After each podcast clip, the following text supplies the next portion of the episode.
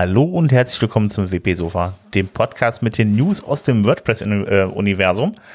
Ähm, wir haben heute euch äh, ein paar News mitgebracht, unter anderem das Thema Full-Page-Patterns, das Thema Pläne für, Zukunft, äh, für zukünftige WordCamps vor Ort und ein wenig zum Thema Yoast. Mit dabei sind heute der Robert. Hallo. Und der Udo. Hallo. Ja, ich würde sagen, also Robert, du darfst gerne anfangen heute. Genau, wir wollen euch ja nicht mehr langweilen mit irgendeinem so WordPress 5.8 Gemüffel, weil Gott, das Ding ist schon draußen. Wir sind in News, wir sind in News Podcast, unter anderem ab, abgesehen mal von ab und zu PWA Themenfolgen. Ähm, Hinweis. Guckt mal in euren Podcatcher. Da, eine Folge zurück. Ähm, jedenfalls, ähm, wollten wir euch kurz, äh, weil wir eben nicht über 5.8 reden, sondern nur über 5.8.1 oder über die Zukunft 5.9, wollen wir hier nochmal ganz kurz einen Hinweis geben auf, ähm, auf einen Artikel, der auf WordPress.org gepostet wurde zum Thema Widgets in 5.8 und äh, wie es weitergeht oder wie, was man damit tun kann. Und der Hintergrund ist eigentlich relativ einfach. Da ja ähm, die Widgets Gott sei Dank mit WordPress 5.8 endlich ähm, Blöcke sind oder halt es gibt einen Widget Bereich im Backend, der unglaublich aussieht wie, ein, wie, ein, wie eine Seite, wo man halt Blöcke einfügen kann und Holla die Waldfee und alle, ihr kennt das, ähm, hat jemand eben ähm, dort auf dem, auf diesem Beitrag ähm, erwähnt oder gezeigt mit Videos, was man so alles mit so äh, diesen Widgets jetzt machen kann. Zum Beispiel die Duoton-Animation auf, auf Bildern, Oh mein Gott, ja, ja, ich, ihr wisst, das ist ein unglaublich schön anzusehendes Feature, aber es ist so unglaublich langweilig. Aber die meisten End-User werden das total toll finden, weil sie halt was Visuelles sehen können. Yay! Auf jeden Fall ähm, diese diese Funktionalitäten einfach mal gezeigt anhand von Videos und ähm, damit eben der Hinweis, schaut euch das mal an, klickt euch mal ein paar Videos durch ähm, und ähm, spielt auf jeden Fall mal mit den Widgets, ähm, mit den Blöcken im Widgets rum, weil die eben viel toller sind als dieser Widget-Crap, der bis WordPress 5.8 Standard war. Ich weiß gar nicht, was du gegen Duoton hast. Das ist doch toll. Da muss ich meinen Photoshop aufmachen, muss die Bilder einfärben und so weiter, sondern das geht Hast du gerade gesagt, du musst nicht deinen Photoshop, wie viele Leute bei uns, also unsere Zuhörer werden wahrscheinlich ein paar Leute Photoshop haben. Ja, ich weiß, der normale User bearbeitet keine Bilder. Deswegen, ich finde das Feature auch total toll, weil es halt so visuell so schön ist, aber ich ist einfach, es ist so ein Taschenspielertrick von den Features her. Es ist so ein, es ist so ein, aber ja. es ist halt visuell sieht sehr schön aus. Aber ja, man kann halt mit, mit kleinen Dingen die Menschen glücklich glücklich machen, nicht immer nur die großen, also. Aber es ist doch schön. Wir können jetzt die Seiten wieder uns beliebig zusammenklicken, äh, egal was äh, der Theme-Entwickler sich gedacht hat. Ähm, wir können, und das auf jeder Seite anders, wir können äh, wieder so Farbverläufe machen, am besten von schreiend rot auf schreiend grün. Oh. Ähm, jetzt fehlen nur noch die durchlaufenden Ticker und äh, die äh, selbststartende Töne und dann haben wir doch wieder so richtig schön das uralte Web. Gibt es eigentlich einen Newsticker-Blog? Ich brauche den. Meinst du Marquis oder was? ja, genau. Da brauchst du aber einen Blog für dann, ne? Also kennst das doch. Einzeiler. Ja, klar gibt's da, also es wird garantiert einen Marquis-Blog geben. Hört auf zu suchen. Also als, als Blog kenne ich es nicht, aber ich habe es tatsächlich mal als Plugin gemacht. Ähm, das funktioniert sogar noch. Du hast ein Plugin da, da gemacht? Hm? Okay, gut. Dann, es läuft äh, sogar noch bei mir auf ein paar Seiten. Ach echt? Man darf es nicht laut sagen. Sieht das ja, nicht hässlich aus? Noch. Sieht das nicht hässlich Nein, aus? Nein, es läuft unten in der Fußzeile als Nachrichtenticker, da geht das dann. Man kann das ja auch dezent gestalten. okay, also äh, kurzer kurzer Hinweis: äh, eine eine äh, eine 30 Sekunden Suche im Plugin-Verzeichnis äh, und ähm, eure Frage ist ähm, ist in den Shownotes. Oh, Maki Block, cool, gut, guckt ihn oh, euch an. Ob wir das wirklich wissen? Ey, das Ding hat 70 aktive Installationen. Also, wie gesagt, das ist das erste, was ich jetzt gefunden habe. Ähm, von daher, von daher äh, bewertet das mal nicht so toll, aber es tut halt im Video, was es tun soll. Und äh, wir hoffen mal, dass das Ding okay ist. Der Vorteil ist, es hat nur einen einzigen Block drin. Also es ist halt nicht so ein zehn Blöcke in dem Ding. Aber ähm, ich sag mal, ähm, damit haben wir auch geklärt, ja, es gibt einen Marquis-Block und er ist in unseren Shownotes. Okay, kommen wir wieder zu sinnvollen Dingen. Sinnvollen Dingen, ja. Ähm, auch eine Entwicklung, die äh, sich gerade äh, bei WordPress vollzieht. Ähm, es gibt ja für den WordPress Core, also für die Entwicklung da, ähm, ein ähm, Coding-Standard für Barrierefreiheit. Der beruhte bisher auf den äh, WCAG äh, Version 2.0, also WCAG ist Web Content Accessibility Guidelines. Das sind so international akzeptierte Guidelines, äh, Standards, äh, was äh, denn an Prüfungen, an Kriterien zu erfüllen ist, damit man in einen der dortigen ähm, äh, Level äh, seine Seite äh, eingruppieren kann. Also da gibt's so drei Level, A, AA und Triple A. Und äh, da kann man äh, seine Seite entsprechend äh, drauf prüfen. Ähm, die werden gerade für WordPress überarbeitet, diese ähm, Coding-Standards. Ziel ist es, äh, von ähm, der Version äh, 2.0 auf WCAG 2.1 zu kommen. Äh, 2.1 gibt es ja auch schon länger, gibt es seit 2018, aber das will nicht viel sagen. Der Unterschied zwischen 2.0 und 2.1 ist eigentlich weniger, das eine ist das aktuellere und das andere das ältere, sondern der Unterschied ist eigentlich, 2.1 ist der, äh, die äh, etwas strengere Version, die 17 zusätzliche Kriterien und Prüfpunkte anführt, äh, wo es dann zum Beispiel um ähm, Personen mit kognitiven Behinderungen äh, ähm, oder Lernbehinderungen geht, um ähm, spezielle Anforderungen auch äh, an mobile äh, Geräte und so weiter. Also ähm, WordPress ist da derzeit äh, auf dem Weg, die Anforderungen an sich selbst zu erhöhen. Das schlägt sich natürlich nicht in Themes und Plugins nieder, äh, weil da ist ja jeder Autor wieder frei. Aber zumindest mal was den ähm, Core betrifft, sollen da wohl die Anforderungen jetzt erhöht werden von 2.0 auf 2.1 in Zukunft. Genau, es geht also praktisch nur ums WordPress Backend und nicht um dieses um das Frontend. Genau. Genau, okay. Für das Frontend sind die Themes zuständig äh, und die Plugins. Genau, dann müssen ähm, achso, ja. Gibt es da eigentlich ja. auch einen Tag für? Ich, also ein, ein A11Y-Tag für die Themes im Theme Directory? Das ist mir bisher noch nicht aufgefallen. Das, das wäre natürlich vielleicht auch nicht verkehrt, ne? Ich meine, es gibt, glaube ich, du kannst, ich meine, du könntest nach Barrierefreiheit suchen. Oder aber so. das ist es dann auch. Okay, ja, also du kannst nicht sagen, äh, welche Version du da haben willst, sondern äh, es gibt nur bei den Funktionen, glaube ich, die, äh, das Stichwort genau für Barrierefreiheit geeignet, heißt es da. Ach, okay, alles klar. Ja, das gibt's also. Wenn man also seine Seite dann zusammenbauen will, dann muss man ein bisschen auf den Tag achten oder beziehungsweise das mal bei der Suche aktivieren. Und äh, dann äh, ist die eigene Seite dann auch schon mal etwas barrierefreier. Jetzt müssen wir nur gucken, ob es das bei den für die für die Blöcke auch gibt. Also das wäre natürlich dann ähm, wichtig. Ist übrigens auch äh, von Interesse, wenn man eigentlich für Barrierefreiheit sonst nicht viel übrig hat, weil ähm, für Barrierefreiheit geeignet heißt halt auch, es muss ein vernünftiges, valides HTML sein.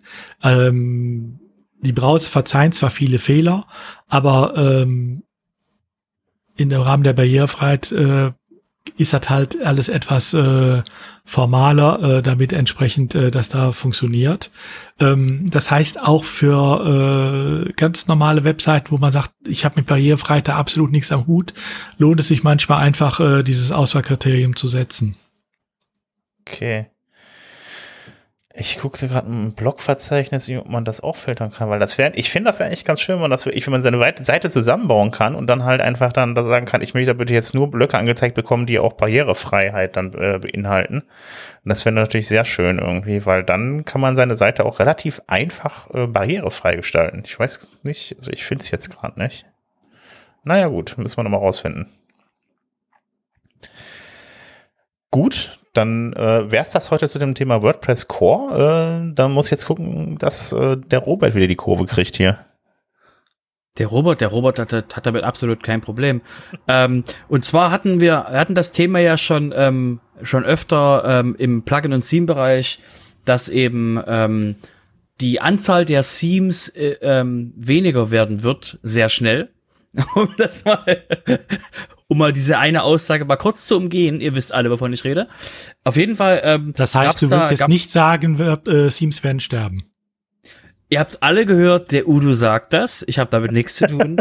ähm, ich habe nur zitiert. Äh, Du hast, du zitiert, was da auf der Webseite steht, genau. Also, der, oder du hast den, den Sven zitiert auf dem, auf dem Panel vom äh, WordCamp Düsseldorf. Jedenfalls, ähm, hat der Hendrik Lürsen ähm, von der Münchner WordPress äh, Community, also wird ist quasi im WordPress Deutschland Universum so in in der Münchner Region zu verorten.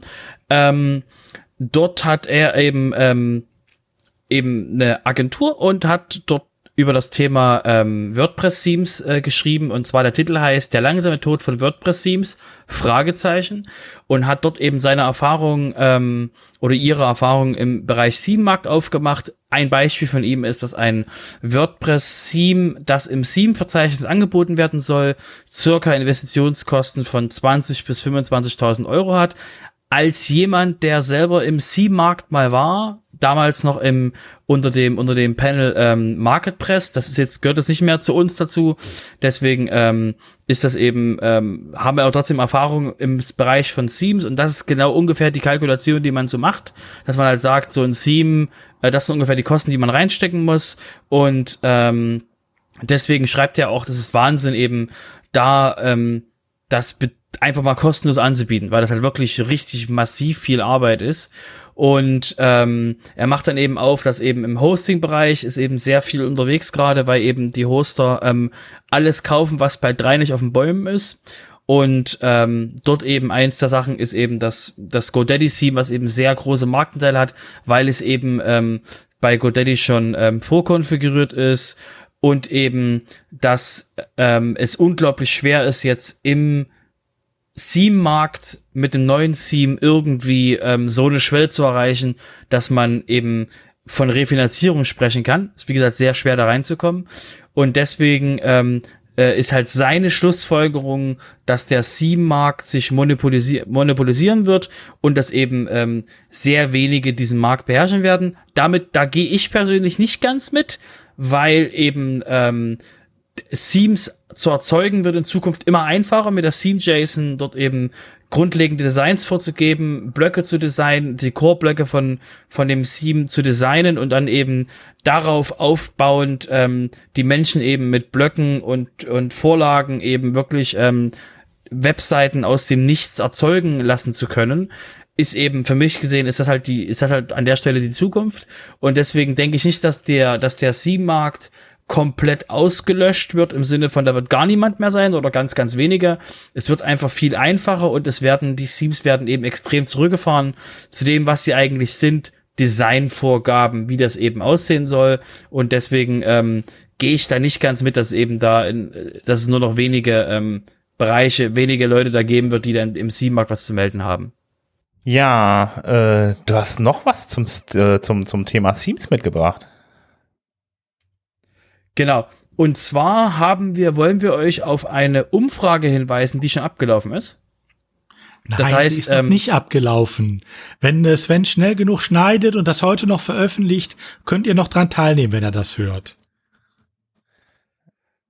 Äh, aber nehmen wir mal an, also okay, was ihr, was ihr für diese, was ihr für diese, für diese Umfrage braucht, ist ein, ähm, ist ein Browser, eine bestehende Internetverbindung und ähm, eine Zeitmaschine. Und falls ihr das alles habt, dann könnt ihr an der Umfrage teilnehmen. Ansonsten wollen wir euch damit nur sagen, übrigens, die WordPress.org ist sehr daran interessiert, dass eben, ähm, dass sie Feedback bekommen, weil sie eben den Theme-Markt nicht sterben lassen wollen oder das Theme-Verzeichnis, sondern eben wirklich darauf gehen wollen, dass eben sie das Beste machen, was die Menschen benötigen, um eben mit Themes zu arbeiten. Gut, dann kommen wir zum Thema, äh, ja, Full-Page-Patterns. Also wir alle kennen ja die äh, äh, Block-Pattern. Ähm, das sind ja diese lustigen Zusammenstellungen von Blöcken äh, als Vorlage für weitere Dinge, die ich mit meiner Webseite machen will. Und ähm, da sollen jetzt auch noch die Full-Page-Patterns, äh, beziehungsweise die werden gerade diskutiert, weil Justin Tedlock vom WP Tavern hat da so einen Artikel zu gemacht.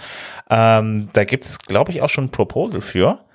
Ähm, das ist aber schon auch, glaube ich, so um die zwei Jahre alt. Ähm, das ist nämlich so, dass man dann, ähm, ja, Seiten wie zum Beispiel Kontaktseiten, das sind ja eigentlich vom Prinzip immer dieselben Inhalte, dass man die dann praktisch als Vorlage in im System hat und dann einfach sagen kann, ich will eine neue Seite erstellen, bitte gib mir diese, diese Seite jetzt als Vorlage und erstellen mir dann eine neue Seite von.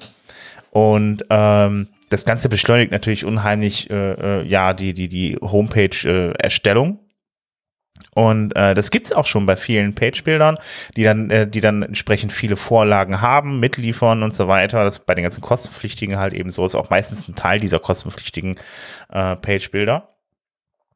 Und ähm, ja, äh, da wird gerade ein bisschen drüber diskutiert, dass man äh, das halt mit reinbringen sollte, beziehungsweise Justin Tedlock hat das halt eben nochmal äh, noch vorgeschlagen, versucht das Ganze jetzt noch ein bisschen anzuschieben. Ähm, ich finde es auch, ich finde es eine sehr schöne Sache auf jeden Fall, weil das natürlich wirklich alles deutlich beschleunigt. Äh, Wäre natürlich schön, wenn es demnächst drin ist, weil die grundlegende Technik dafür haben wir ja eh da drin. Ähm, die äh, Block-Pattern sind halt schon ziemlich ähnlich und äh, ja, Justin Tedlock meint, das wäre halt eben so der Next Step, dann halt eben to do, äh, um dann da ein bisschen äh, um dann da halt den Leuten das Leben noch ein bisschen einfacher zu machen. Ähm, gut, dann kommen wir jetzt vom Frontend beziehungsweise von, von den Sachen für die Endanwender ein bisschen zur Entwicklung, ähm, nämlich TypeScript. Und bei TypeScript ist es so, ähm, beziehungsweise bei, bei Gutenberg ist es so, äh, Gutenberg nutzt ja äh, äh, vom Prinzip her äh, TypeScript. Ähm, das wird nur nicht, äh, ja, also die Entwicklung in WordPress wird aber momentan eigentlich in JavaScript, in, in, in normalen JavaScript gemacht, nicht in TypeScript. Ähm, jetzt gab es dann halt vor einiger Zeit schon einen Vorschlag, dass man das Ganze irgendwie auf TypeScript umstellt, dass man auch mit TypeScript offiziell für WordPress programmieren kann, also für, für den WordPress Core. Und äh, ja, das Ganze ist jetzt praktisch in so einem finalen Status. Äh, äh, das wurde halt viel diskutiert und es wird jetzt auch bald kommen. Das heißt, also dann kann man dann für Gutenberg dann äh, für neue Sachen äh, dann auch in TypeScript-Sprache äh, programmieren. Also, also äh, nur, nur noch ganz kurz. Ähm, TypeScript ist halt, ähm, ist halt eine Art, es ist halt eben äh, JavaScript vom Prinzip her, nur halt eben, das ist ganz halt ein bisschen, das Ganze ist dann halt typensicher, so dass man halt eben dann auch sagt, das ist eine, eine Zeichenkette, das ist jetzt eine Zahl und so weiter. Das Ganze soll die ganze Programmierung ein bisschen sicherer machen und äh, äh, ja, äh, das Ganze tut natürlich dann dem Quellcode ein wenig, ja, besser. Kommen wir nochmal zurück zum Endanwender. Ähm ich habe noch etwas mitgebracht aus dem Theme-Verzeichnis und etwas aus dem Plugin-Verzeichnis. Zuerst im Theme-Verzeichnis. Ähm, vor zwei oder drei Folgen hatten wir ja darüber berichtet, dass Automatic auf Einkaufstour war im Podcast-Bereich. Ähm, jetzt hat Automatic dann auch im Theme-Verzeichnis ein neues Theme-Quadrat nachgeliefert. Ähm, als blogbasiertes Podcasting-Theme äh, ausdrücklich beschildert. Das wäre an sich jetzt nicht unbedingt eine Erwähnung wert. Ich, man kann ja jedes andere Theme dafür ja auch benutzen. Ähm, es gibt nur zwei Sachen, äh, die ich finde, die das erwähnenswert machen. Das eine ist, es ist mal wieder ein Schalttheme von Blockbase, also dem blogbasierten Theme, äh, was äh, automatisch schon vor einiger Zeit gelauncht hat ähm, und zeigt eigentlich ganz deutlich, äh, was man mit so einem Theme äh, mit den jetzigen Möglichkeiten machen kann. Ähm, was sie gemacht haben, ist einfach, sie haben über eine entsprechende Anpassung des Themewesen ähm, ein neues Farbschema hinzugefügt. Äh, und sie haben einfach ähm, eine Reihe neuer äh, Block-Patterns äh, hinzugefügt. Ähm, von denen sie davon ausgehen, dass die sinnvoll sind äh, für einen Podcasting, äh, eine Podcasting-Webseite. Also im Endeffekt, sie haben nur äh, die Möglichkeiten, die einem WordPress jetzt bietet, genommen und haben damit mal gezeigt, was kann man so machen. Wer also überlegt, wie kann ich äh, demnächst Themes gestalten und so weiter. Vielleicht ist das auch mal eine Idee, sich äh, mal äh, Blockpace und seine Schal-Themes, das ist ja, ich glaube, das allein schon das dritte, über das wir jetzt berichten hier im äh, WP Sofa, äh, einfach mal anzugucken und mal sehen, ähm, wie man ein Grundtheme relativ leicht auch anpassen kann in die verschiedenen Richtungen also ich finde es schon ganz spannend als Ansatz für, für das, wie Themes in Zukunft äh, äh, funktionieren können, wenn sie dann noch dann in Zukunft da sind. Dann werden sie dann, äh, das sind ja dann eigentlich, sind ja auch gar nicht mehr so wie ich dann Themes, so wie sie vorher waren. Nein, man hat im Endeffekt das äh, ja eigentlich so eine Art Framework äh, zuerst mal äh, gemacht, ne? Da, ähm, ähm, mit Blockbase äh, und äh, baut da jetzt verschiedene Angebote drauf für spezielle Zwecke. Hm.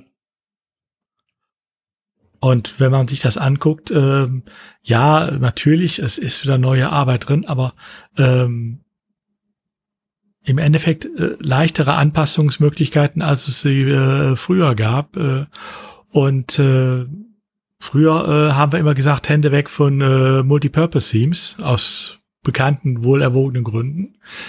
Ähm, heute haben wir mit solchen Blockbase und so genau das. Ne? Hm. Äh, Automatic macht's hier vor, äh, wie man dann daraus sich ein Theme äh, zusammenbasteln kann, ähm, was genau für äh, bestimmte Zwecke geeignet ist. Hm. Ja, macht auf jeden Fall Sinn. Das hat das mit den Themes von früher echt überhaupt gar nichts mehr zu tun. Also wenn man sich einfach mal überlegt, was in so einem Theme an Dateien drin steckte, das waren, die braucht man ja alle, die, die braucht man ja alle nicht mehr. Die ganzen Template-Dateien und so weiter, das hat sich komplett geändert. Also das ist schon echt irre. Hm. Also deshalb auch hier Quadrat nicht jetzt als Empfehlung für unbedingt für ein Podcast-Theme, wie gesagt, da gibt's auch genug andere Themes, die man auch für diese Zwecke benutzen kann. Aber einfach mal als Empfehlung, wenn man mal sehen will, wie man sowas anpassen kann und wie man äh, sowas auf die Beine stellen kann. Ist das ja dann, dann ist das doch an den, in, an den wahrscheinlich von äh, Automatic gekauften Word äh, äh, Podcasting-Dienst angeschlossen dann, oder? Ja, so ist zumindestens gut drauf ausgerichtet, klar. Ja, auf jeden Fall, okay. Ja, gut. Ich meine, sie wären ja dumm, wenn sie es nicht machen würden. Ne? Ja, ja, nee, klar, macht ja Sinn. Aber du kannst es genauso gut halt auch mit anderen Sachen verwenden. Also das ist jetzt nicht das Thema. Aber sie haben es natürlich auf ihr eigenes Plugin, äh, Podcast-Plugin auch abgestimmt. Klar. Ja, okay. Sollte man sich vielleicht mal angucken, auf jeden Fall, wenn man in dem Bereich unterwegs ist. Ja, und wenn dann noch einer das gleiche macht, mal äh, für Podlove, äh, also den Player, den wir hier im deutschen Sprachraum eigentlich sehr viel ja benutzen, mein Dank wäre ihm ewig gewiss. genau, ich meine, wir wollen es ja auch irgendwann mal einsetzen, also es sollte ja bald kommen. Ja, vom Theme-Verzeichnis zum Plugin-Verzeichnis, da bin ich auf etwas gestoßen, äh, ja, eigentlich ein 15 Jahre altes Plugin. Oh. Äh, ich bin darauf gestoßen, weil es gerade verkauft wurde. Ähm, Publish Press hat es gekauft und ähm, ich dachte schon, wieso kaufen die sowas? Und äh, ich fand das Plugin aber trotzdem ganz interessant, weil äh, es ist ein Plugin, ähm, Organize Series Plugin heißt es, ähm, was man dazu verwenden kann, wenn man zum Beispiel so Artikelserien macht, äh, die entsprechend untereinander zu verlinken mehr oder weniger automatisiert. Man muss ihm nur sagen, das gehört zu dieser äh, Serie dazu. Und dann sorgt es für die Verlinkung äh, und macht den entsprechenden Kasten, auch wo die Folgen alle drinstehen. Ähm, Finde ich eigentlich ganz schön, äh, wenn das Ganze jetzt auch nochmal auf ein moderneres Niveau gehoben wird, soll es uns ja nur recht sein. Ähm, und ich gehe mal von aus, dass äh, Publish Press das auch machen will, sonst hätten sie es jetzt nicht über erworben. Also von daher, ähm, vielleicht nicht gerade jetzt einsetzen, aber äh, wer ähm, sagt, das könnte mich interessieren, guckt mal in ein paar Monaten äh, nach diesem Plugin. Vielleicht äh, gibt's dann auch eine vernünftige neue Version. Mich wundert jetzt gerade, dass man also, ich glaube, ein relativ simples Plugin dann auch kauft irgendwie. Oder ich hab's, ich, vielleicht muss man sich das mal angucken, weil ich ist doch viel komplizierter. Ja, oder vielleicht haben sie es auch im Zusammenhang äh, mit ähm, einer anderen Reihe gekauft. Es gibt wohl so eine ganze Serie von Plugins, die alle Organize äh, sowieso heißt. Ja. Ähm, und äh, ich denke mal, da gehört das entsprechend mit dazu. Ja. Okay. Ja, das Ding hat halt schon äh, 3000, 3000 aktive Instanzen, also 3000 aktive Installationen, das Organized Series. Und damit kaufst du einfach schon ein bestehendes Ding, kriegst, drückst dem mhm. ähm, Macher von dem Ding äh, für ein gutes Plugin schon mal ein paar Euro in die Hand, hast halt schon eine bestehende Gruppe und ja, ich verstehe das. Hm, ja. Und es gibt für das Plugin auch noch Erweiterungen, äh, die sich im letzten, Lauf der letzten Jahre gewachsen sind. Also äh, es hat einen äh, Support äh, über ein entsprechendes Add-on äh, für Custom Post Types. Es hat äh, ähm, entsprechende äh, Bulk äh, Publishing Funktionen, also wo man direkt alles auf einmal ähm, äh, als, Serie, äh, als Serie planen kann und so weiter. Von daher, ähm, ich denke mal, das ist über die Zeit gewachsen. Es war vielleicht mal ein ganz simples Plugin, das ist es heute, glaube ich, nicht mehr, ähm, sondern es ist schon relativ ausgefeilt. Es muss jetzt nur im Erscheinungsbild noch was moderner werden wieder. Hm.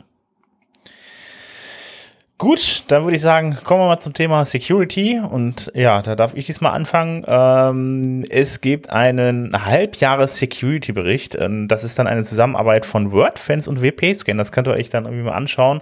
Also ähm, unter, um, unter anderem ist halt eben herausgekommen, dass ähm, über die Hälfte der äh, Plugin äh, äh, Security, also Sicherheitslücken sind Cross-Site-Scripting-Lücken. 17% von der WordPress-Plugin äh, ähm, äh, Sicherheitslücken sind äh, ja kritisch. Also ne, da müsst ihr dann halt wirklich auch updaten, weil dann ansonsten habt ihr echt ein Problem auf eurer Seite, wenn dann irgendwie äh, ja jemand drauf zugreifen möchte. Also kritisch heißt dann zum Beispiel, dass man dann die äh, ja die die die äh, Adminrechte über die WordPress über die Seite halt eben äh, erreichen kann und dann jeden Blödsinn mit der Seite machen kann.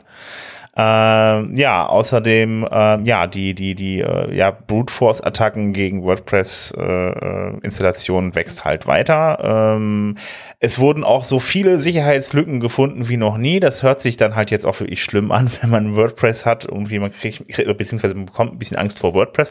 Aber das ist eigentlich das Gute äh, an der ganzen Sache. Das heißt auch, also dass mehr Sicherheitslücken gefunden werden, heißt halt nicht nur, äh, das äh, heißt halt nicht, dass WordPress unsicherer geworden ist, sondern dass mehr geguckt wird nach Sicherheitslücken und äh, dass dann auch mehr gefixt wird und das ganze System dann dadurch eigentlich sicher wird. Also von daher ist man eigentlich ganz froh, rum, äh, froh darum, dass mehr gefunden wurde und ja, so kann man das ganze System halt natürlich dann auch sicherer für alle machen und von daher hofft man, dass das ganze, äh, ja, das WordPress halt eben in Zukunft dann ja ja, zum sichersten System zu machen.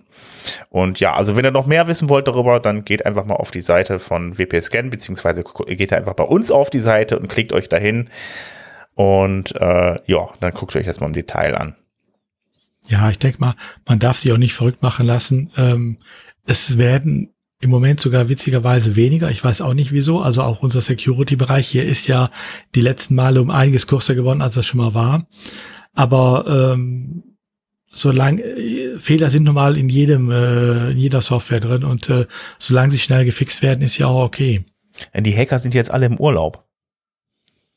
Nee, ja, nee, nee, nee, nee, die haben die haben die haben die äh, die räumen die ähm, äh, Kryptohandelsbörsen leer. Ach so, ach so, das stimmt. die haben gerade ein lohneres Ziel. die fahren, die fahren dann bald in Urlaub auf jeden Fall. Ähm, ja. Einen Fehler haben wir aber trotzdem noch mitgebracht. Äh, es gibt von Google ja ein Plugin, das Google Sitekit. Äh, das ist so ein Plugin, mit dem man alle schönen Google Tracking Tools auf einmal auf deine Seite einbauen kann. Ne? Also wenn man äh, sagt, meine Seite könnte noch datenschutzkonform sein, das muss ich ändern, baut man dieses Plugin ein und aktiviert es und hat damit das Ziel erreicht. Darüber wird halt ähm, neben sinnvollen Sachen wie die Search-Konsole halt auch äh, Google Analytics angeworfen. Äh, ich kann darüber AdSense anbinden und alles andere auch. Ähm, das hatte jetzt tatsächlich äh, ein Error, äh, ein Fehler, äh, der dazu führte, nicht, dass es gehackt werden konnte, also das nicht, aber der dazu führte, dass äh, wohl ähm, viele Seiten, die es benutzt haben, äh, plötzlich nicht mehr zugänglich waren. Ähm, das ist inzwischen gefixt. Jetzt am Mittwoch kam äh, das Update raus. Ähm, beziehungsweise am Donnerstag, am Mittwoch kam der Fehler, äh, am Donnerstag kam das Update. Ähm, also wenn es einer von euch einsetzt, ähm, soll ja auch da Anwender hier in Deutschland geben, ähm, einmal updaten bitte. Ja, äh, das war's dann tatsächlich heute auch schon mit Security. Ähm, deshalb, äh, ja, kommen wir, äh, machen wir weiter mit Community. Und äh, da gibt's ein Thema, da habe ich ja schon öfter mal drüber gesprochen, dass die WordPress-Entwicklung halt deutlich schwieriger ist, als damals war. Also früher hatte man dann ganz einfache Plugins, ganz einfache Themes und so weiter, musste halt ein bisschen PHP können und vielleicht noch ein bisschen CSS und HTML. So diese, das waren damals die Basics. Das hat sich äh, ziemlich geändert.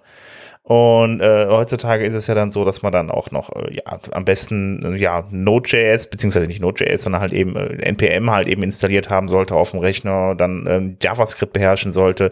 Dazu dann am besten auch noch PHP, HTML, CSS und so weiter. Äh, das Ganze muss dann kompiliert werden. Das Ganze ist viel, komple äh, viel komplexer und abstrakter geworden. Und ähm, ja, hatten wir hier schon ein paar Mal behandelt, das Thema. Ähm, da gab es dann jetzt auch eine Diskussion auf Twitter zu, nämlich Chris Wiegmann. Der hat, äh, ja, der hat mal die Diskussion angestoßen, beziehungsweise hatte mal einen Tweet zu abgesetzt und auf diesen Tweet hin sind halt eben einige äh, Entwickler, äh, wie unter anderem halt im Anna Schlesser, ähm, ja, auf den Tweet eingegangen. Es gab halt eben entsprechende Artikel dazu, ähm, die, die, die das Ganze nochmal aufgreifen. Also wenn ihr, wenn ihr euch für das Thema interessiert, guckt euch das mal an. Ähm, und lest da mal durch, gibt es durchaus wirklich interessante Artikel. Also momentan verlagert sich das halt ja wirklich also ein bisschen von der Entwicklung für WordPress so ein bisschen darauf, dass das Ganze ein bisschen, dass das alles viel mehr mit, mit, mit Gutenberg gemacht wird. Und äh, ja, die Entwicklung dann eigentlich nun, also nichts mehr ist für Leute, die halt wie ich mal nur so ein paar Zeilen Quellcode schreiben, sondern eigentlich eher dann noch für ein bisschen professionellere Entwickler. Ja, ich möchte da auf jeden Fall auf einen Artikel hinweisen, den ich da gelesen habe, der, der meine Sicht das schön rübergebracht hat. Und zwar ähm, äh, war der so, dass er gesagt hat, ähm, WordPress konkurriert nicht mit den anderen Content Management Systemen. Hm. WordPress konkurriert mit Facebook, Medium, Squarespace und ähnlichem. Und die erlauben es halt den Usern so relativ einfach Content zum Content anzulegen. Das heißt, der User ist im primären Fokus dieser ganzen Nummer. Und wenn ihr euch die Philosophie von WordPress anguckt, ja, der User ist auch ähm, der Fokus von WordPress. Und deswegen kann ich schon verstehen, dass es wirklich hart ist, ähm, jetzt eben wirklich mit einem mit einem äh, laufenden Node.js um die um die Sassifizierung von Dateien äh, zu machen, um eben dort wirklich ähm, ein aktives, eine aktive Development-Umgebung zu haben, dass das halt komplexer ist, als so ein paar PHP-Zeilen zusammenzurotzen. Aber die Zielgruppe ist halt eine ganz andere, wo das, wo das hingehen soll. Und die Konkurrenz ist eben das Closed Web. Und deswegen ähm, muss es eben für die ähm, für die äh, für den Users einfach möglich sein. Und da sind halt die Developer-Tools nicht wirklich, also die Developer-Umgebungen, die ganzen die ganzen ähm, Toolchains sind eben nicht so gebaut, dass es trivial einfach ist, so wie es halt früher war. Mhm. Äh, jetzt kommen wir mal weg von der technischen Seite, äh, sondern jetzt kommen wir mal wirklich tatsächlich zu der Community so in person. Robert, Genau. Wir hatten das Thema, es gab das Thema, ähm, dass die, dass die WordPress, also auf WordPress.org im, im Make-Bereich von der Community war jetzt die Frage, die hatten ja vor einer Weile, hatten wir euch erzählt, war das dieses, okay, wie kriegen wir es hin, dass die, dass wir in-person Meetups haben können? Das wurde eben einmal bei der Community durchgeschüttelt. Ähm, da es gibt's jetzt für jedes, für jeden äh, Community-Menschen, also für jeden Organizer, gibt's dort einen Handbucheintrag, was muss genau getan werden, was sind die Bedingungen dafür. Die werden auch in dem Artikel, den wir euch verlinken, nochmal im Header erwähnt. Aber ähm, wo es eben bei dem Artikel darum geht, ist eben, was können wir tun, um wieder in-person WordCamps zu haben. Das halt, ne, was ganz anderes, ist was Größeres. Und das Lustige ist, wo sie jetzt eben hingehen, wo sie diskutiert haben, äh, intern ist, dass sie gerne, also sie wollen, sie wollen nicht zurück äh, auf, ins Jahr 2019 vor der Pandemie und alles ist alles ist cool und es geht weiter, sondern sie haben gesagt, ähm, dass das ähm, das Team ähm, ein, ein, ein Minimum Viable Product für ein WordCamp, also das, was ein WordCamp mindestens haben muss, sind 50 Leute, ein Raum, ein Tag über WordPress reden. Und das erinnert, hat mich sofort dieses so, reden die gerade vom WordCamps Back to the Roots? Und ihr erinnert euch, wir hatten mal einen Artikel von Jessica Lischek ähm, im Februar 2020 zu genau diesem Thema, dass eben die, dass eben äh, die WordCamps viel zu groß gedacht sind und unglaublich und hast du nicht gesehen und, und man muss quasi ähm, die Leute müssen, man muss einen Bungee-Jumping-Park aufmachen neben dem WordCamp, dass die Leute auf keinen Fall gelangweilt sind vom WordCamp und das Essen muss natürlich in einem, von einem Fünf-Sterne-Hotel kommen. Ihr versteht, wo ich hin will. Auf jeden Fall ähm, ist eben die Diskussion, die jetzt aufgeht, wie gesagt, wichtig, das ist ein Proposal, das ist keine aktive, endgültige Entscheidung, das ist nur ein, das überlegen wir uns gerade, hey, gib mal Feedback. Und ähm, was Sie jetzt eben gesagt haben, ist aktuell sieht so aus, ähm, dass eben die Venue sollte, das jetzt, das ist im Proposal drin, ähm, die Venue sollte kostenlos äh, kündbar sein. Also kostenlos refundable, also ähm, ähm, kündbar plus eben Geld wieder zurück oder eben verschoben, verschoben werden können, ohne dass man was bezahlen muss, weil es können ja noch Dinge passieren mit dem ganzen lustigen Virus-Zeugs, das eben nochmal alle Pläne über den Haufen wirft. Und ähm, man sollte eben keine Buffets haben, äh, Kapazität sollte eben mit Social Distancing haben und so weiter und so fort. Und dass eben ähm, man ähm, eben ähm, eine Pflicht, eine Pflicht, also eine Registrierung haben muss, wegen, um eben zu wissen, okay, wie muss man benachrichtigen, wenn irgendwas ist und so weiter und so fort. Und dass eben wirklich sie sagen, okay, äh, gebt uns mal Feedback. Und so einiges Feedback, was ich jetzt gesehen habe, ist zum Beispiel, ähm, hey, der, ähm, also so habe ich ganz unterschlagen. Ähm, es gibt kein Geld aktuell vom Global Sponsorship. Ach. Das ist quasi ein Hoppla, Holla die Waldfee. Ja, es ist aktuell so für dieses Jahr. Mhm. Es gibt Überlegungen, da wollte ich gleich dazu kommen. Tiefer in dem, in dem Kommentaren kommt es schon so von, von Andrea Middleton, so dieses so, na ja, man kann, also man kann überlegen, dass man wieder Global Funding mit dem, wie viel, wie viel Teilnehmer habt ihr, dass man dann da so eine, so eine, so eine Zahl rübergibt. Die Frage war auch, können wir den Ticketpreis erhöhen? Und das sind alles so Sachen, die eben jetzt so in, äh, wieder in, in Frage kommen, was ich mal überlegen könnte, wo, das, wo es noch keine explizite Entscheidung gibt. Das heißt, für alle ähm, seid alle aufgerufen, eben ähm, dort ähm, euch zu beteiligen, falls ihr da eine Meinung zu dem zu dem Sponsorship, also zu dem Sponsorship, zu dem zu allem, was da eben äh, zu tun hat. Ähm, zum Thema Sponsorship und Geld gab es wie gesagt schon ähm, Rückantworten aus der Community von ähm, von eben Leuten, die in, im Community Team sind, vom Timmy und vom von der Andrea zum Beispiel. Okay, ist ja spannend, weil ich meine, das ist ja eigentlich das, was wichtig ist, äh, ist ja die finanzielle Unterstützung, dass sie abgesichert ist irgendwie. Ne? Also ich meine, okay, klar, natürlich wahrscheinlich auch noch rechtliche Dinge, wer steht für was gerade irgendwie, aber trotzdem so das Wichtigste ist eigentlich, dass man dann auch ja das Ganze finanziert bekommt. Ne? Also das ist halt ja, du hast ja trotzdem Sponsorship. Also wie gesagt, also, der, der, ja. also trotzdem sind ja die, lokal, die lokalen Sponsors, so, ja, die sind klar, ja nicht stimmt. verboten, ja. dass du die machen darfst. Ja, stimmt. Du kriegst halt bloß aktu aktuell, aktuell ähm, da hat halt auch Andrea gesagt, so ja, wir könnten wieder ähm, ähm, äh, zurückkommen zu dem Prinzip und irgendwas. Das Schöne ist halt wirklich, man kann jetzt mal drüber reden, was man so, was man so erlauben will, was nicht.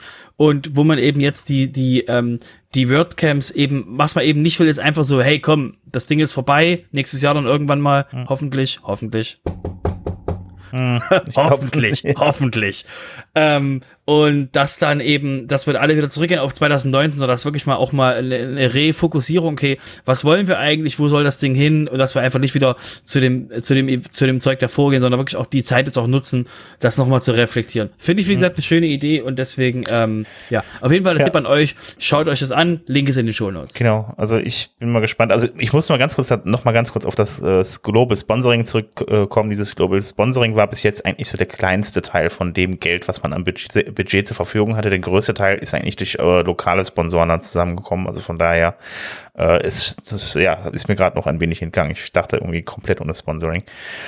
Ja, es war vielleicht der kleinste Teil, aber es ist der Teil, äh, der auch äh, immer angepasst wurde, wenn ja. man äh, äh, droht, in die Wiesen zu laufen. Also es ist der Teil, mit dem im Endeffekt dafür gesorgt wurde, dass die, die WordCamps auch alle keinen Verlust macht. Stimmt auch wieder, ja, genau. Ähm, und die Sicherheit ist halt jetzt weg.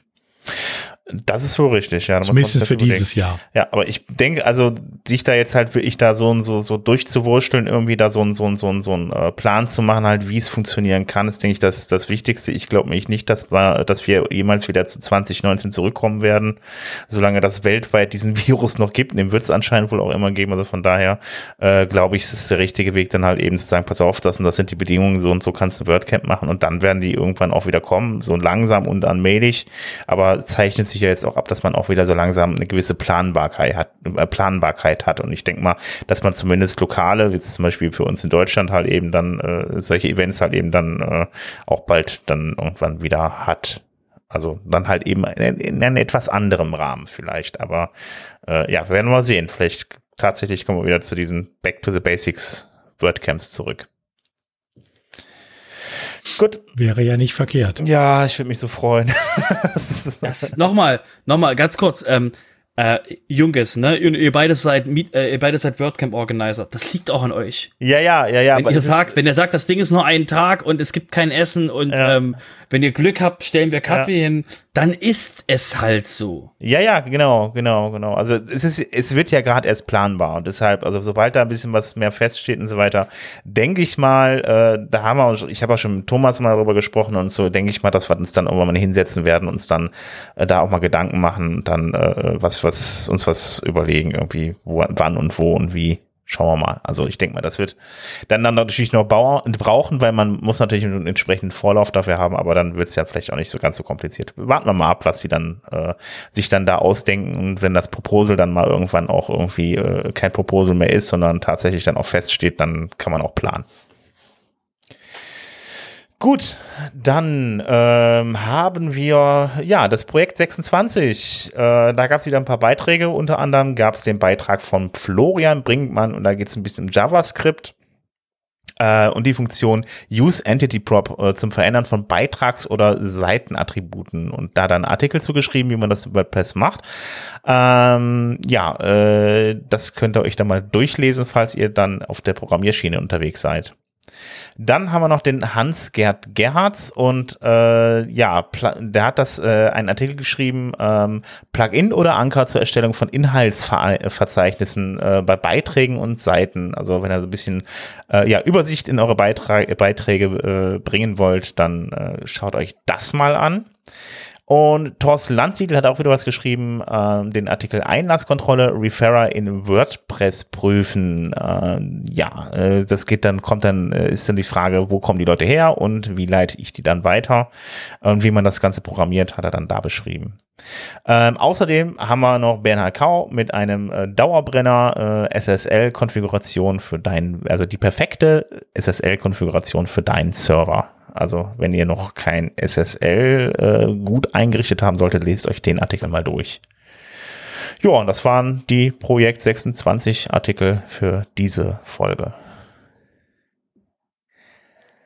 So, dann kommen, ja, wir, kommen wir kommen wir zu dem kommen wir zu dem ähm, äh, Thema, was ihr wahrscheinlich schon gehört habt oder es zumindest äh, euch zum schnelleren Drücken auf den Play-Button in eurem Podcast-Player ermutigt hat, wenn ihr gedacht habt, wie jetzt Joost wurde gekauft. Ähm, ja, ist wirklich so. Und zwar, ähm, äh, Joost wurde, äh, äh, Joost haben, die haben ihre ähm, Stimmenanteile in der Firma, alle, das ganze Management dort ähm, an die Firma ähm, Newfold Digital verkauft. Und jetzt fragt ihr euch, New, New was? New, New wer? Und ähm, dass die die sind ein riesengroßer, ähm, weltweit agierender ähm, Konzern, der dementsprechend sich im Bereich Domains, Website Building, Hosting, Security, SEO und hast du nicht gesehen mit beschäftigt. Und jetzt denkt ihr, warte mal, das klingt nach GoDaddy. Und ja, ihr seid nah dran. Das sind, die sind ungefähr im gleichen Bereich unterwegs. Und ähm, Newfold Digital hat einen Hosting-Bereich äh, für WordPress und den kennt ihr wahrscheinlich. Das Ding heißt Bluehost. Das heißt, ähm, die, ähm, die Firma, der Bluehost gehört, hat sich jetzt Yoast gekauft und völlig überraschend, oh, ein Hoster kauft ein Plugin. Hm. Cool, dass es diesmal nicht, ähm, wie heißen sie, äh, Nexus und ähm, ähm, Genau, dass es diesmal nicht Nexus oder Chris Lemmer ist, ähm, sondern diesmal ist es jemand, den wir noch nicht auf dem Schirm hatten, den wir jetzt auf dem Schirm haben. Ähm, meine Vermutung ist, ähm, wie gesagt, das, was äh, der Artikel von Yoast ist da relativ schön. Ähm, Joost de Walk, ähm, der Founder von, von Yoast, ähm, wird übrigens J-O-O-S-T geschrieben. Und ähm, der hat eben sehr schön zusammengefasst, ähm, was ihn dazu bewegt hat, das zu tun. Und zwar hat er gesagt, ähm, was, in, was das entsprechende war, also was jetzt, was jetzt haben. Also erstmal, sie bleiben alle dabei. So, es geht niemand von Yoast geht irgendwo hin.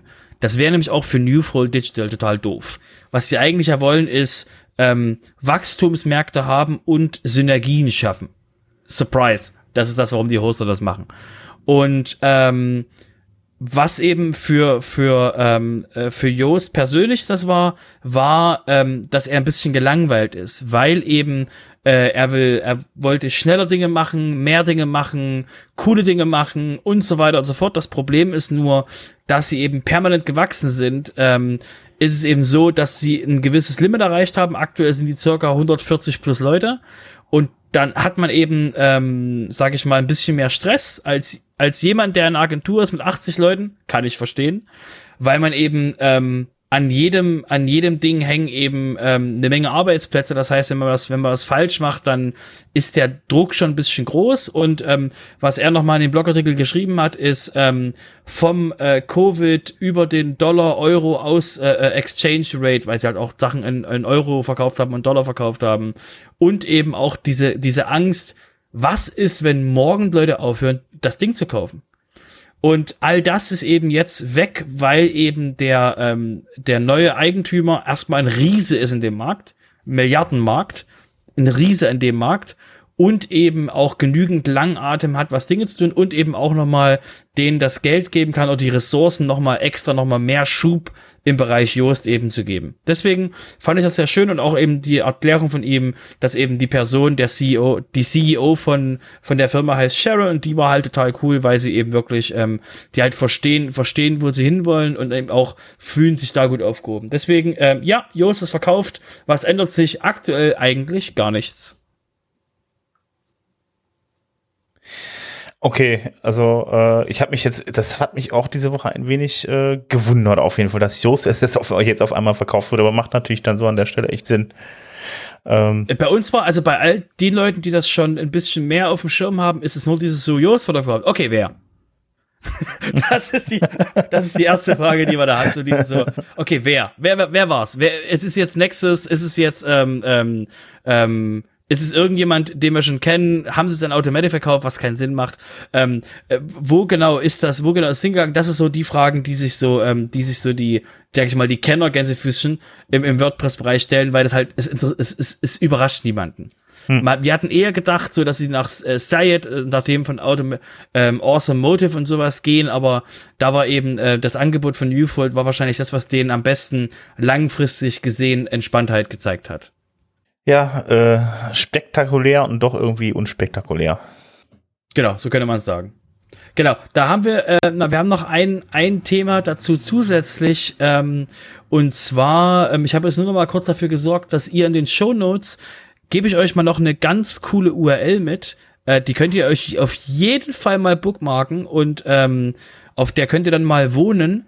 Ähm, das ist die Seite von Post Status, wo sie alle bekannten WordPress Acquisition und Investment Deals verzeichnen.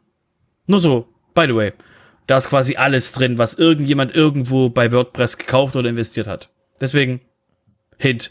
Auf jeden Fall, ähm, da wir gerade vom Thema Post-Status reden, ähm, Post-Status ist ja unter New Leadership und zwar der Corey Miller ist dort jetzt dementsprechend der, ähm, der neue, ähm, der neue, der das übernommen hat und ähm, der hat in der WP Tavern Jukebox, ich weiß, sehr viele Namen und ihr wisst jetzt ungefähr, was ich meine, in der WP Tavern Jukebox, was eine regelmäßig wiederkehrende Kolumne auf WP Tavern ist, hat der Corey Miller von Post Status, die andere Publikation im Bereich WordPress äh, äh, Business Sachen, ähm, hat dort mal ähm, zum Thema ähm, WordPress Mergers und Acquisition einfach mal äh, eben mit dem mit demjenigen dort geredet, um einfach mal äh, seinen Blick zu geben, weil er selber Corey hat ähm, iSeams gehabt und iSeams wurde eben dementsprechend auch verkauft. Deswegen ähm, eben den Blick, okay, wie sieht's so aus, was passiert da und warum ist das und wie fühlt sich der Markt so an? Wie gesagt, für uns auf jeden Fall ein, ein klarer, ein klarer Hörtipp, sich das auf jeden Fall mal anzutun oder, weil es auch eine, äh, eine, eine, ein Transkript gibt, ansonsten zu lesen, Achtung, viel Text. Hört's am besten an mit, mit höherer Geschwindigkeit als eins. Zu, zu drei oder sowas vielleicht.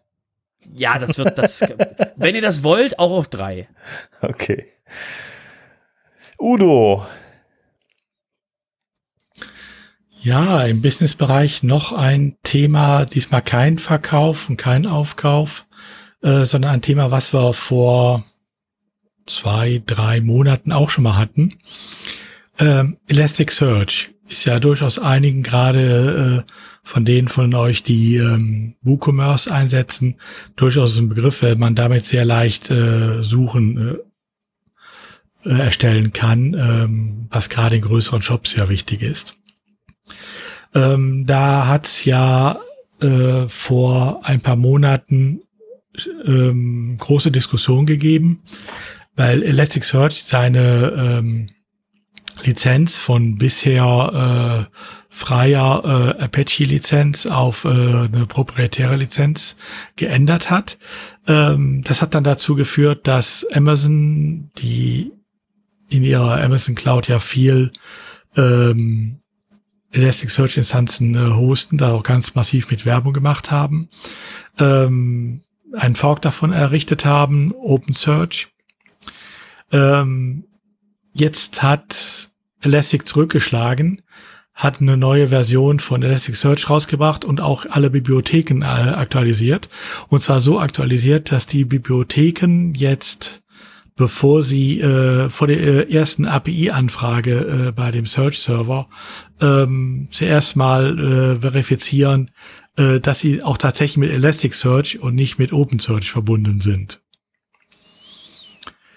Gut, äh, ist jetzt nur eine Frage der Zeit, bis auch diese Bibliotheken dann geforkt sind alle, aber äh, das wird jetzt was dauern. Also wer sowas betreibt ähm, und äh, das Ganze auch in der AWS Cloud am besten noch macht, bei äh, äh, also sprich auf OpenSearch jetzt inzwischen äh, als Serverlösung setzt, ähm, sollte vielleicht die nächsten Wochen keine Updates fahren, bis auch diese Bibliotheken alle geforkt und äh, sind und auch dann wieder mit OpenSearch arbeiten. Ja, das gibt ja einen richtigen Krieg da, hm? Ja, natürlich. Ich meine, das Ganze, das war ja so entstanden. Äh, Elasticsearch hat sich einfach daran gestört, dass Amazon äh, ein Geschäftsmodell auf, äh, mit Elasticsearch-Servern äh, machte, ähm, an dem Elasticsearch wiederum nichts verdiente. Und daraufhin haben die, die Lizenz geändert, dass dieses ähm, ähm, Modell, äh, dieses Hoster-Modell, äh, also Elasticsearch als äh, Software as a Service, äh, eben nicht mehr funktionieren sollte. Jedenfalls nicht, ohne dafür zu zahlen.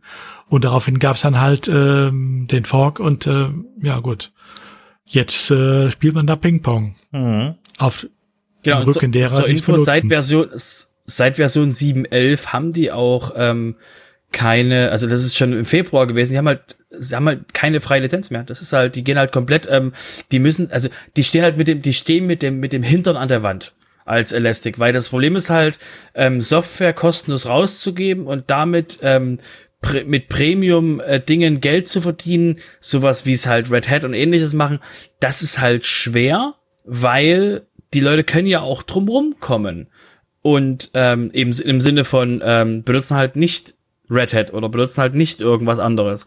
Und das ist halt ein Punkt, wo halt eben ähm, Elastic mit dem Hintern an der Wand steht und für die geht's ums Überleben der Firma und deswegen machen sie halt jetzt den brutalen Kampf gegen das.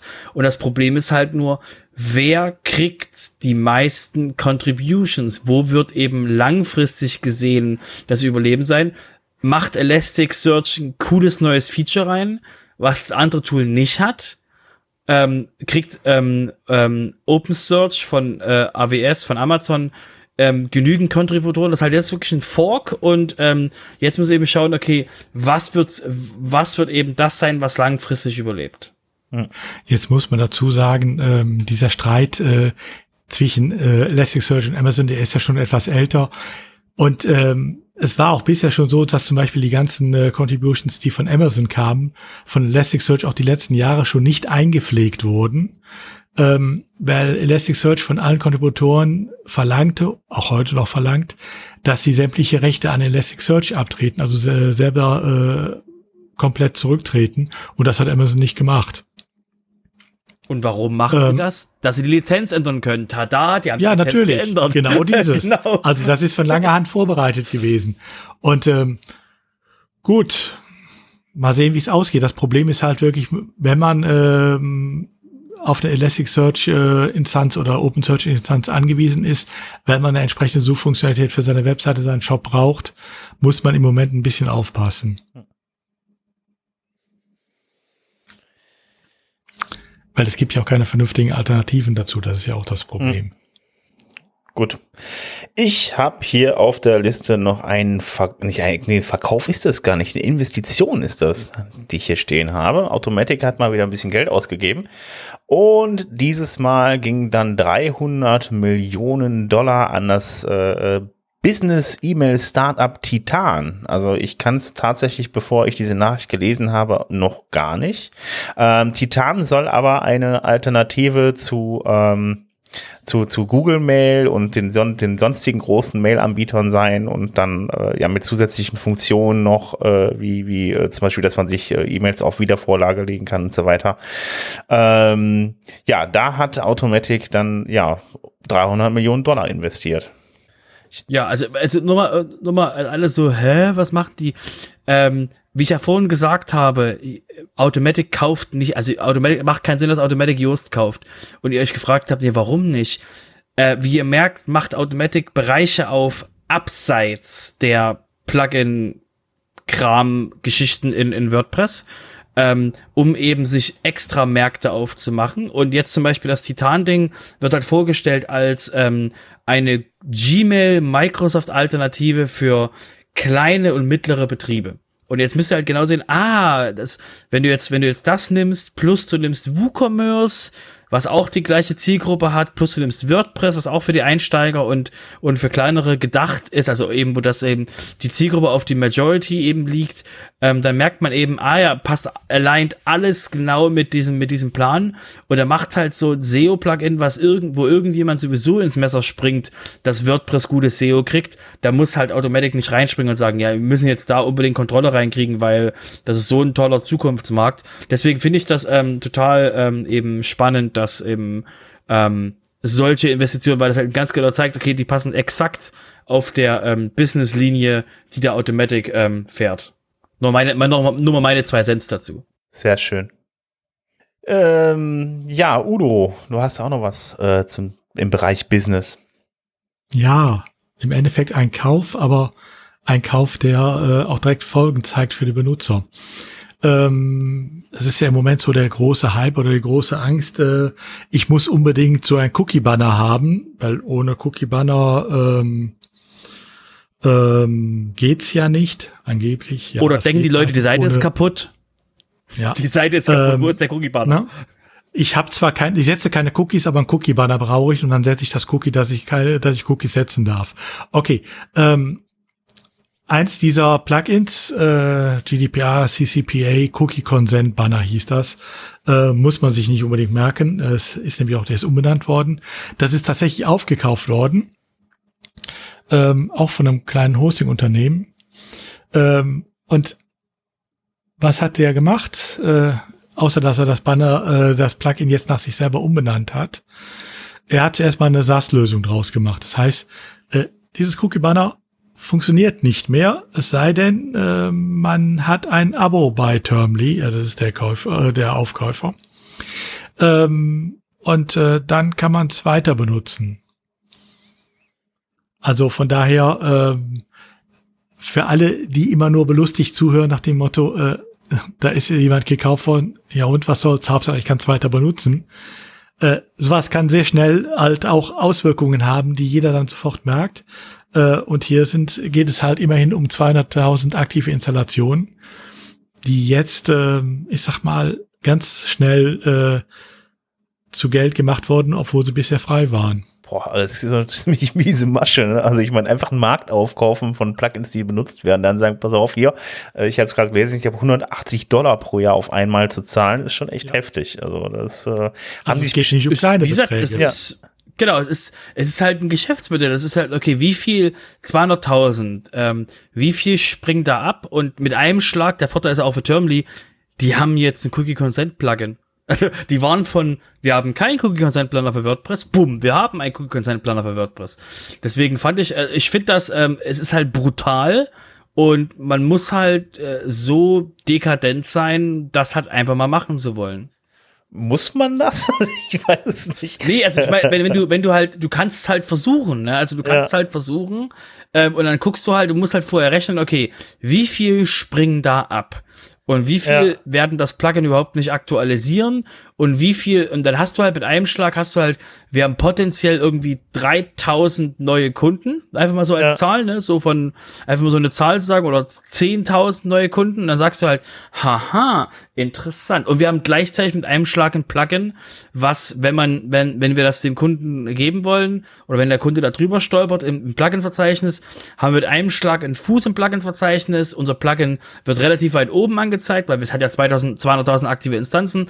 Das ist eine ähm, vollkommen nach, also ich verstehe es, warum. Es ist unglaublich, ähm, ne, ähm, ähm, sag ich mal, dekadent und etwas brutal, aber es, es, es macht auf Business-Ebene verstehe ja, ich das, warum ja, sie das gemacht das haben. Ist, das ist, das ist vollkommen richtig, aber das ist so, ich, es ist, das hört sich für mich so, so, so schmierig äh, an, irgendwie einfach wie, ich meine, vom Prinzip her ist das ja auch früher so der Fall gewesen, wo es, wo dann damals äh, Spam noch so irre viel war ähm, der war ja auch einfach nur nach dem Motto, pass auf, ich, ich, muss halt gucken, also wenn nur einer von einer Million irgendwie das anklicken, sich dafür 10.000 Euro da irgendwie mit meinen pro sinnlosen Produkten eindeckt, dann muss ich ja nur 10 Millionen rausschicken, dann habe ich irgendwie 10 Stück davon verkauft, weil es ist so, da macht man sich jetzt keine Freunde mit, am Ende kommt Geld rum, aber das ist, also, wenn das Schule macht in so einem Plugin-Verzeichnis, einfach, dass die Leute gucken, oh, wie viel Installation gibt's denn davon, ist das wichtig, das Plugin, dann äh, äh, ist das schon echt übel für die Nutzer Nutzer, ne? Also. Ja, ich meine, es fällt halt deshalb auch hier auf, äh, was wir, glaube ich, alle gewohnt sind, ist, dass es zu Plugins äh, ähm, Pro-Versionen gibt, die dann bezahlt werden müssen. Also dass äh, zwar nicht unbedingt Crippleware ist, aber bestimmte äh, zusätzliche Funktionen halt bezahlt werden müssen. Das kennen wir alle. Bei Themes ist es, glaube ich, inzwischen ja fast gang und gäbe und bei vielen Plugins auch. Ähm, aber hier ist ja nicht der, We äh, der Weg gegangen, ähm, dass man jetzt plötzlich eine Pro-Version geht, äh, gibt, sondern man hat einfach das, was bisher schon frei war, jetzt plötzlich kostenpflichtig gemacht. Mhm. Ähm, gut, kann man machen, klar. Aber ähm, die feine Art ist das natürlich nicht. Vor allen Dingen, ja. es ist ohne ähm, Vorwarnung gemacht worden. Aufgefallen ist das erst als ähm, also man hat gesagt, man hat es gekauft, das ist nicht im Hintergrund, so wie äh, bei, äh, bei anderen äh, Dingern, äh, wo äh, im Hintergrund dann viel umgestellt wurde und äh, man gar nichts darüber gesagt hat. Man hat hier schon kommuniziert, es ist verkauft worden. Aber dass das Ganze jetzt eine kostenpflichtige SaaS-Lösung ist, das hat man dann erst gemerkt, als es plötzlich nicht mehr funktionierte nach dem letzten Update. Vor allem finde ich jetzt mal interessant, eine SaaS-Lösung für Cookie-Consent-Banner, da können die sich direkt als ersten Punkt mit reinschreiben, oder? Also, ja, natürlich. okay. Äh, ja, also sind wir ja schon fast bei Recht, ne? Udo, du hast uns da wieder ein bisschen was mitgebracht zum Thema Recht, äh, mit Recht im Podcast. Ja, nachdem ich beim äh, die letzten ein, zwei Male ja äh, in dem äh, Bereich relativ schweigsam war, habe ich heute nochmal vier Punkte mitgebracht. Ähm, drei, die uns betreffen können, einer zum Schmunzeln. Ähm, der erste Punkt, äh, das ist eine Meldung, die die letzten Tage auch schon durch die Presse überall lief. Ähm, da äh, geht es drum, dass ähm, Datenschutzaktivisten äh, rund um den Österreicher Max Schrems, also wer dem Namen nichts sagt, das ist derjenige, äh, der äh, den äh, äh, Streit mit äh, Facebook äh, der schon zweimal zum EuGH geführt hat, äh, damit zum ersten Mal Safe Harbor gekippt hat und beim zweiten Mal äh, auch äh, das Privacy Shield. Ähm, also das ist derjenige, dem wir verdanken, dass äh, da im Moment absolute Rechtsunsicherheit ist. Ähm, der hatte sich dann ähm, mal einige große Webseiten ähm, vorgeknöpft, unter anderem auch 500 äh, äh, und, äh, Unternehmenswebseiten äh, hier im deutschsprachigen Raum, glaube ich, ähm, und hat die angeschrieben, weil sie irgendwelche Datenschutzverstöße hatten. Wieder erwachten 72 haben darauf reagiert und haben sie abgestellt. Die anderen 422 hat er jetzt bei den äh, Datenschutzaufsichten äh, abgekippt die sich natürlich freuen werden. Also es geht rein auch da nur um Cookie-Banner wieder. Hm. Ähm, es geht ihm aber nicht drum, und das sage ich jetzt ganz offen dazu, das sind keine Fälle ähm, nach dem Motto, ihr habt kein Cookie-Banner und ihr hättet doch eins haben müssen, sondern das sind alles Dark Pattern-Fälle. Also Fälle, ähm, ihr kennt die alle, äh, wo man den großen grünen Button hat, ähm, wo dann drauf steht, ja, ich bin mit allem einverstanden, treck mich wie du willst, ich bin dein. Und daneben ganz klein, du willst nicht, dann klick dich hier durch die Menüs und sieh zu, wie du das ausgeschaltet kriegst. Also nur solche Fälle betrifft das. Ähm, mal sehen, äh, zu wie viel Brieffreundschaft mit den äh, Datenschutzaufsichten das jetzt führt. In dem Zusammenhang waren allerdings auch, äh, fangen auch an, die äh, Landesdatenschutzbeauftragten äh, aktiv zu werden. Ähm, aktuell hat zum Beispiel der, äh, die Berliner Bundes äh, Landesdatenschutzbeauftragte jetzt 50 Website-Betreiber ähm, äh, verwarnt ähm, und zur Nachbesserung aufgefordert, die entsprechende ähm, ich sag mal, fehlerhafte Cookie-Banner benutzen. Ähm, also auch da wird man langsam aktiv und geht langsam, äh, erkennt langsam auch das Problem mit diesen Cookie-Banners. Und ähm, ich denke mal, da werden noch einige, die diese nicht ganz äh, vernünftig aufgebauten ähm, ähm, Cookie-Consent-Banner benutzen, ähm, jetzt ihre Probleme mitkriegen. Ähm, also die Einschläge kommen da näher und äh, wie gesagt, jeder mag sich überlegen, ob er wirklich einen Cookie-Banner braucht, äh, ob er überhaupt Cookies braucht, wenn er sie drauf hat. Ähm, und äh, wenn er sie hat, auch immer die Frage, ist es technisch notwendig äh, oder äh, brauche ich eine Einwilligung? Ähm, ne, für technisch notwendiger, zum Beispiel bei Shops, äh, den Warenkorb und so brauche ich ja keinen Cookie-Banner, brauche ich ja keine Einwilligung, die kann ich auch so setzen. Ähm, das sollte sich jeder mal wirklich überlegen und äh, eventuell auch seine Seite entsprechend anpassen. Ähm, Warte mal ganz kurz zum Thema ja. Dark Pattern werde ich ja noch einen, äh, wenn man genau ein bisschen mehr darüber wissen will, noch einen, werde ich noch einen schönen Beitrag vom WDR äh, in die Shownotes packen. Äh, hört ich das mal an. Der Name ist, beziehungsweise der, der Artikel, der heißt äh, Dark Pattern, so werdet ihr im, Matz, äh, im, im Netz manipuliert. Äh, ja, dann wisst ihr vielleicht immer ein bisschen mehr im Detail, was damit gemeint ist. Ja, also es geht im Endeffekt darum, dass Einwilligungen ich sag's jetzt mal, erschlichen werden, äh, einfach weil man äh, nur diesen äh, einen, ja, ich bin damit allem einverstanden, Button äh, auch äh, zeigt. Ähm, darüber teilweise auch die Information, ne, erinnert euch Datenschutz oder auch äh, im Rahmen der E-Privacy ist es eine ein, äh, aufgeklärte Einwilligung erforderlich. Aber diese Aufklärung, die fehlt dann auch teilweise. Da werden nur irgendwelche Allgemeinplätze ähm, äh, drüber verteilt. Ähm, und äh, das geht man halt jetzt da an. In dem Zusammenhang gibt es übrigens, habe ich heute noch gesehen, eine neue Pressemitteilung von äh, Max Schrems, äh, also seine äh, NOYB oder wie die da heißt, die Vereinigung. Ähm, ihr neues Ziel sind jetzt Verlage. Ihr kennt alle diese ähm, äh, Pop-ups, die da aufgehen, äh, nach dem Motto, ihr habt die Wahl, ähm, Abo oder Tracking.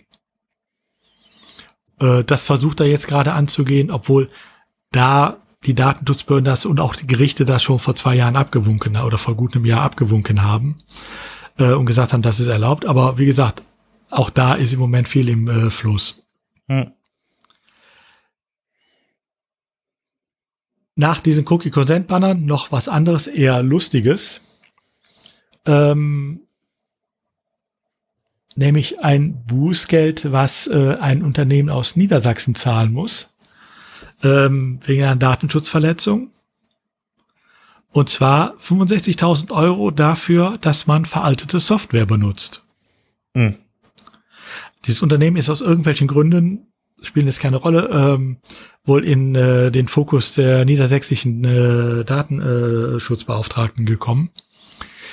Ähm, und dann hat man festgestellt, dass darauf eine alte XT-Commerce äh, ähm, äh, Version äh, lief, die 2000, seit 2014 nicht mehr gepflegt wird. Der Witz ist, es hat hier keine Datenschutzverletzung in dem Sinne gegeben, dass äh, Daten abgeflossen sind. Ähm, aber die Nutzerpasswörter, die waren auch nicht im Klartext gespeichert, sondern die waren, wie es damals halt üblich war, gehasht aber halt ohne Salt, äh, sondern einfach nur äh, mit einem normalen Hashing-Algorithmus, die man mit einer ganz normalen Hash-Table äh, auch wieder rückgängig hätte machen können. Ähm, und das hat tatsächlich der Datenschutzbehörde schon ausgereicht, äh, hier zu sagen, okay, das macht dann ein Bußgeld von 65.500 Euro. Pro Webseite. Ja, es ging nur um eine Webseite. Nee, es war, war, war, nur, war nur ein Shop, war nur ein Shop. Ah, okay. Genau, aber wie gesagt, also wer, wer, also wer, wer so altes Zeug betreibt und ähm, wie gesagt, es, es ist halt, es ist halt relativ einfach, warum jemand sowas nicht anfasst.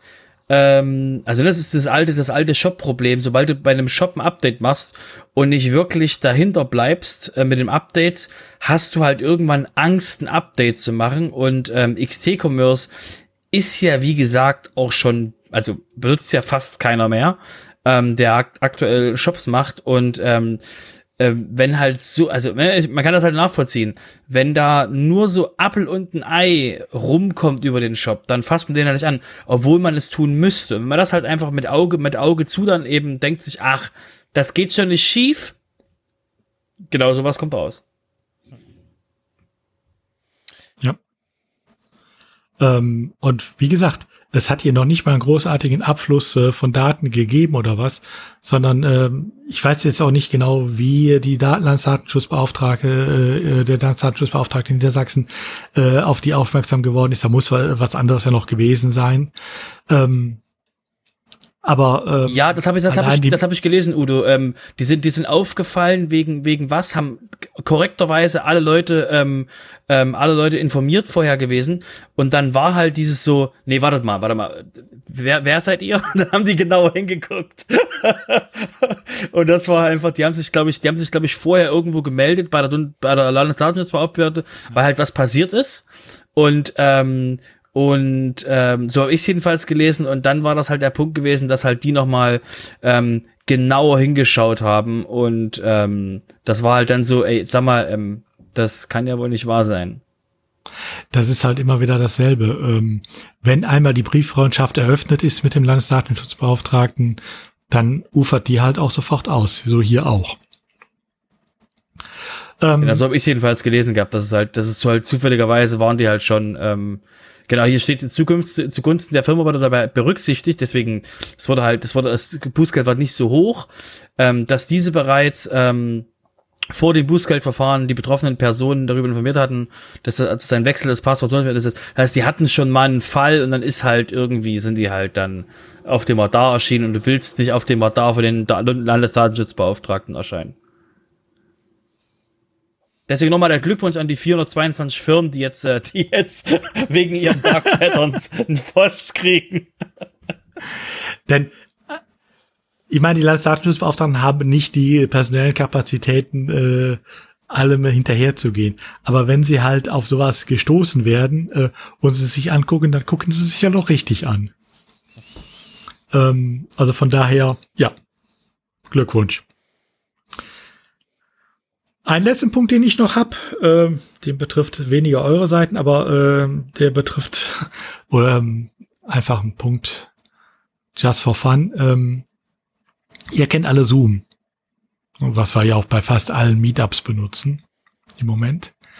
Ähm, Zoom hat ja durchaus auch seine äh, Prügel einstecken müssen wegen äh, seiner ähm, Datenschutz ähm, Lachsheit ne, dass Daten äh, geteilt wurden mit Facebook, mit Google, mit LinkedIn. Ähm, das äh, hat in Amerika tatsächlich dazu geführt, dass es da eine Sammelklage deswegen gab. Ähm, gut, es ging auch noch um das Zoom-Bombing, aber das war das geringste Problem dabei. Ähm, Zoom hat sich dann verteidigt und hat gesagt, nein, das ist alles bei uns nicht so, das machen wir nicht so. Erstens und zweitens, wir stellen es ab und verbessern uns. Ähm, und dann hat man sich jetzt mit dem äh, mit den Sammelklägern geeinigt äh, und zahlt jetzt zur Beilegung dieser Sammelklage 85 Millionen Dollar. Mhm. Da können wir leider nicht dran partizipieren, weil wir nicht in Amerika wohnen, aber ähm, das wäre jetzt auch schon zu spät, ne? Ja, klar. Aber wie gesagt, ähm, nicht nur in Europa ist Datenschutz im Moment ein Thema, ähm, in anderen äh, Staaten auch, in, selbst in Amerika, da müssen es nur im Moment etwas mehr die Gerichte richten. Wahnsinn, dann sind wir heute auch fast durch. Da fehlen nur noch die Termine und da hat dann auch der Robert noch eine kleine Info zu. Genau, wir hatten euch ja vor einer Weile gesagt, oh mein Gott, oh mein Gott, oh mein Gott, WP Kalender EO geht offline. Äh, äh, Update, nö, ist immer noch da. Das heißt also, wenn ihr, äh, wenn ihr sehen wollt, ähm, wo eure, wo so Meetups unterwegs sind oder WordCamps und es eben auf die global, global sehen wollt, was so für spannende Themen sind, äh, WP Kalender.io ist immer noch erreichbar und äh, zeigt auch noch Dinge ähm, aktuell für den aktuellen Monat an. Das heißt, also ich nehme an, dass sich das Problem gelöst hat. Ich habe jetzt nicht genau nachgeschaut, warum, weswegen, weshalb. Ähm, ich weiß, ich habe es nur gesehen beim Nachschauen, ist noch da und ist noch aktiv. Ja, vielleicht läuft es ja auch nur aus Versehen weiter, wer weiß. Nee, äh, der Banner, äh, äh, der da die letzte Zeit lief, äh, dass sie dann und dann äh, nicht mehr äh, ähm, sich weiter darum kümmern, ähm, der ist auch wieder verschwunden. Ah, okay, vielleicht ist ja dann noch jemand da irgendwie eingesprochen. Genau, aber das Problem ist halt, da steht halt nichts anderes. und es gibt keinen Blog, das heißt, ich müsste mal, ich müsste mal den Javier, den, den, den, äh, den Javier oder wie der glaube ich heißt, ähm, ich komme jetzt gerade nicht auf seinen Namen, den noch mal anschreiben ähm, und sagen, hey, sag mal, ähm, gibt's da irgendwo auch mal was ähm, zu, zum, zum Lesen? Aber äh, genau, also es sieht, es sieht so aus, als wenn das Problem weg ist, weil eben es geht noch und der Banner ist weg. Genau. Äh, momentan ist eh nicht so viel auf wpkalender.io zu finden, äh, ist außer den äh, Online-Meetups und damit sind wir bei, ja, äh, bei den, bei den Meetups, äh, hier noch der Verweis auf wpmeetups.de, wenn ihr wissen wollt, wann und wo die nächsten Meetups stattfinden, ähm, ob offline oder online. Ja, es gibt tatsächlich schon wieder ein paar Offline-Meetups. Ähm, dann geht einfach auf die Seite und schaut einfach mal da drauf, wann die nächsten äh, Meetups stattfinden. Äh, ansonsten bleibt mir nur noch darauf hinzuweisen, äh, auf, äh, ja, entweder ja, auf unsere Internetseite auf WP Meetups, äh, WP Meetups, auf wp-sofa.de. Wir haben die jetzt übernommen, wir haben die Seite jetzt übernommen. Ja, alles, wir haben die jetzt genau. gekauft. Genau, mit Simon, müssen Simon auch noch verklickern.